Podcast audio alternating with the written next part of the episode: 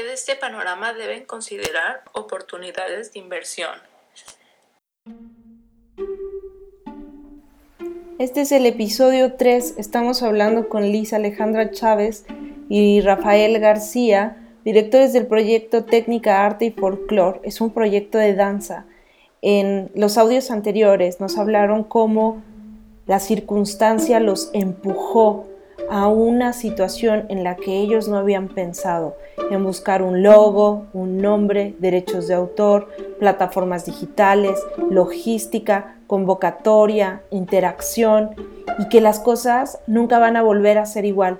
Su proceso de planificación, de estructuración y de difusión de los productos que ahora tienen ya está transformado y seguirá, como mencionan ellos a continuación, transformándose, porque esto será un movimiento que difícilmente se va a detener. Escuchémoslos. Considerando la falta económica que ahorita podemos estar pasando como empresa, yo creo que el principal eh, aspecto de inversión que podemos hacer pues, es en, en en el tiempo y en la interiorización como artista, pues nosotros como bailarines o yo como bailarina de, danza contemporánea y maestra, ¿no? Creo que día a día estamos de un lado para otro dando clases y no tenemos el tiempo como de, de detenerte y pensar un poco en el movimiento que estás transmitiendo en este momento a, a tus a tus alumnos y al público, ¿no? Y entonces es bien importante como detenerte y decir, a ver, date tiempo, poner algo de música y empezar a sentir un poco tu cuerpo y sentir la forma en la que, una, te está provocando el confinamiento y dos, el nivel en el que ahorita estás como bailarina y como creador. Entonces, pues para mí eso ha sido como bien importante y es algo consciente que uno se tiene que detener como a ver. Y por parte de la empresa siento que es bien importante detener un poquito la empresa y ver qué es lo que ha pasado, qué es lo que estamos pasando ahorita y a dónde queremos llegar. Porque es igual, estamos de un lado para otro y no te detienes a ver en lo que estás fallando. O a lo mejor a veces sí te detienes, pero no con la misma profundidad que le puedes dar en este momento. Entonces, la inversión de tiempo en la interiorización de proyectos y de tú como ser humano, como bailarín, como creador, ¿no? Pues yo creo que una de las cosas que para mí es de fundamental importancia en cuestión de la inversión, eh, hablamos de dos vertientes, la inversión que va de, de ti como artista hacia afuera y la inversión que viene de ti como artista hacia adentro y creo que eh, eh, es muy importante sobre todo la inversión que tú vas a hacer durante esta pandemia. El confinamiento nos tiene que nos tiene que dar este tiempo, este espacio en, el lapso de tiempo en el cual tú vas a poder desarrollar mejores habilidades, mejores capacidades, empezar a darle esos pequeños detalles, como, como dice Liz, el, interiorizar es muy importante porque te va a decir por dónde vas a empezar a afilar, por dónde vas a empezar a detallar, a delinear las cosas que tú estás haciendo con tu proyecto, ya sea un producto o un servicio que estás ofreciendo, o ya sea desde la parte artística, desde la parte de la composición. Entonces, siento yo que eh, el confinamiento nos va a dar una, una herramienta que es el tiempo en el cual uno como artista debe de aprovecharlo para, para poder seguir preparándose, poder seguir estudiando, poder tomar clases, poder tomar otras herramientas que van a enriquecer eh, tu labor ¿no? dentro del arte. Y número, número dos, que es la parte que es tú, como empresa que vas a invertir de adentro hacia afuera, bueno, yo creo que aquí lo más, lo más evidente es en, los, medios, los medios digitales, los medios electrónicos, cómo, cómo yo desde, desde mi área puedo empezar a invertir en cuestiones de, de, los medios, las redes sociales, los medios de marketing, los medios digitales, ¿no? Hablando un poquito como de, la empresa que es Técnica Art nosotros pues nos hemos visto de alguna manera obligados o de alguna manera eh, pues con este con, con, esta situación tener que invertir en la cuestión de redes sociales, en la cuestión de publicidad, en la cuestión del marketing, en la cuestión de un diseño, de, de, de una publicidad que pueda ser atractiva para poder nosotros ofrecer también este servicio de calidad, ¿no? Así como hay un servicio de calidad en el fondo, tiene que tener una carta de presentación, que es el, diseño. Entonces, en este caso, pues nosotros nos hemos visto con la necesidad de poder, de poder invertir en esta situación, de tener que invertir más que poder. Y siento yo que es algo que al final, bueno, todos los artistas debemos de hacerlo. Yo exhortaría que de alguna manera, bueno, pues eh, decían, decían en algún momento, si no puedes con la tecnología, pues al final te vas a ir quedando, ¿no? De pronto eh, tenemos ya estas aplicaciones que ya te hacen videos como si fuera, como si fuera una, un, panorama a lo mejor un tanto más, más eh, profesional o acercándose a lo profesional.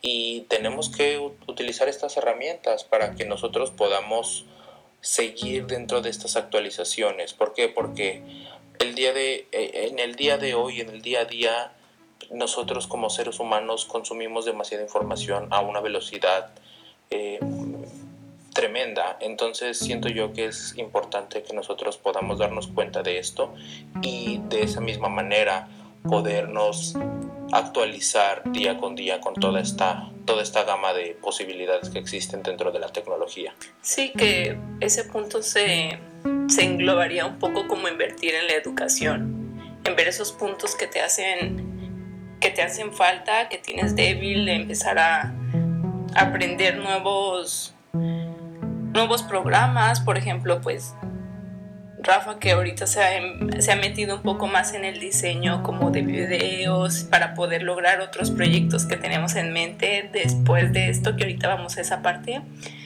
pero empezar a estudiar cosas en las que te van a ayudar para impulsar tu proyecto. Entonces, pues sí,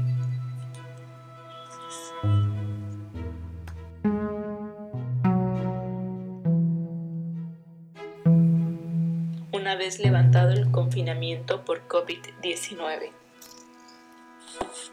¿Yo? pues ya dijiste yo.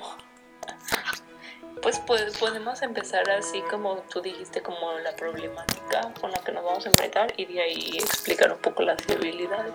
Pues yo creo que levantar, levantar tu empresa, levantar tu negocio en cuestión de el arte va a ser, va a llevar tiempo, va a tomar tiempo, tomar tiempo reanudar, reactivar y sobre todo que la gente pues empiece nuevamente a consumir arte, ¿no?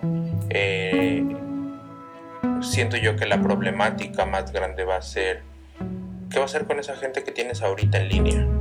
Que vive en otro país, que vive en otra ciudad, que vive en otro, en otro estado que tienen tres horas de diferencia, dos horas de diferencia. Siento yo que, que ese, tipo de, ese tipo de cuestiones, una persona que está buscando resolver las problemáticas del futuro se va a encontrar con esta pregunta, ¿no? Y pues no sé, aquí siento que tiene que ver mucho como con cómo vas a, cómo vas a resolver tú esa consigna. ¿No? En este caso, por ejemplo, que tengo estudiantes ahora en México, que tengo estudiantes de diferentes edades, con, con, diferentes horarios en, otros países. ¿Cuál es, cuál es la, la, la alternativa que yo les voy a proponer para que ellos decidan seguir tomando clases conmigo en vez de tomar una clase presencial? Que al día de hoy seguimos seguimos extrañando como artistas y como bailarines, seguimos extrañando las clases presenciales. ¿Por qué? Porque eh, pues no es lo mismo. La transmisión de la energía no, no, no va en la misma intención que hacerlo en línea. Pero entonces ese es, ese es el primer reto que yo como, como artista, como bailarín, como creador, me tengo que preguntar sobre qué implementaciones tengo que hacer para que la gente que está conmigo ahorita que no tienen opción de tomar una clase presencial puedan seguir conmigo. Pues aterrizando un poco la idea que, o la problemática que presentas, Rafa, yo considero que pues la tecnología o a lo que nos estamos enfrentando ahorita y la puerta que nos está dando la economía en este momento es, es la herramienta que vamos a utilizar o la habilidad que vamos a utilizar una vez que salgamos, salgamos del confinamiento, ¿no? Que vas a tener la oportunidad de ofrecer clases en línea y clases presenciales. Claramente que las clases que van a ser en línea tienes que empezar a, a subir el nivel de esa clase o tener un acercamiento como un poco más profundo con la persona que va a estar tomando esa clase en línea y que por ejemplo nosotros o TAF que ofrece cursos en diferentes partes de, del país, de México, de Estados Unidos. Entonces, esto de las clases en línea, podemos empezar a editar videos y poder ahora sí tener primero un primer acercamiento con las compañías a nivel en línea o con el director y después empiezan a conocer nuestro trabajo y podemos tener el contacto ahora sí directo, ya sea nosotros viajando o ellos llegando hacia nosotros. Entonces eso es como una herramienta que nos ha dejado ver ahorita el confinamiento. Una oportunidad nueva para empezar a, a buscar oportunidades y acercarnos más con nuestro público. Considero también que nosotros no debemos de dejar de innovar. Siento que la innovación es una de las cosas que nos va a llevar a encontrarnos en, alguno, en, otro punto de vista, en otro enfoque y sobre todo en otro, en otro momento de la historia. ¿Por qué? Porque a final de cuentas siento yo que lo que estamos viviendo ahorita probablemente sea el preámbulo de cómo se va a visualizar el arte en 10 años o la pauta eh, de qué es lo que se va a hacer de aquí en adelante, ¿no? Porque a final de cuentas, eh, indiscutiblemente no vamos a regresar a lo que teníamos antes, no, no se puede regresar, sin embargo se puede avanzar y se puede innovar las cosas que uno, uno espera con, con el servicio, con el producto, con el arte que uno está produciendo.